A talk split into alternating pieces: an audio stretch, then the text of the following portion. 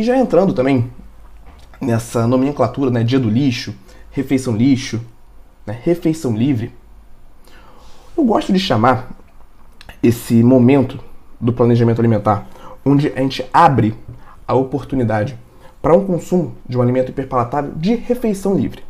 Né? Por que não um dia do lixo? Ah, igual você acha que é errado chamar de dia do lixo porque alimento não é lixo e tudo mais.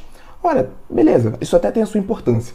Mas eu acho que essa questão de dia do lixo gera uma falsa interpretação de que abrir um dia da sua semana né, para quebrar completamente o padrão alimentar pode ser uma estratégia.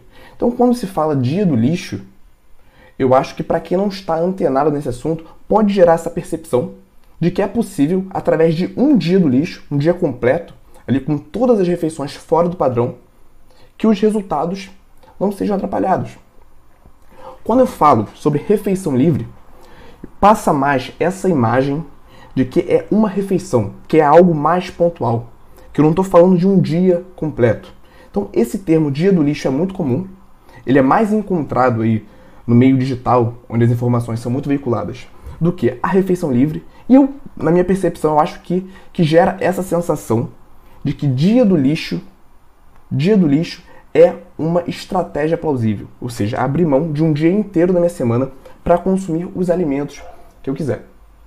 Então eu prefiro chamar de refeição livre, porque dessa forma eu passo uma imagem de algo mais pontual de uma refeição especificamente. E aí, gostou desse corte? Aqui é o Igor e eu quero te convidar para assistir as aulas completas e gratuitas toda quarta-feira, 19 horas, ao vivo no YouTube. Para participar, é só você se inscrever no link que está na descrição desse episódio do podcast e nos vemos lá quarta-feira, 19 horas, ao vivo no YouTube.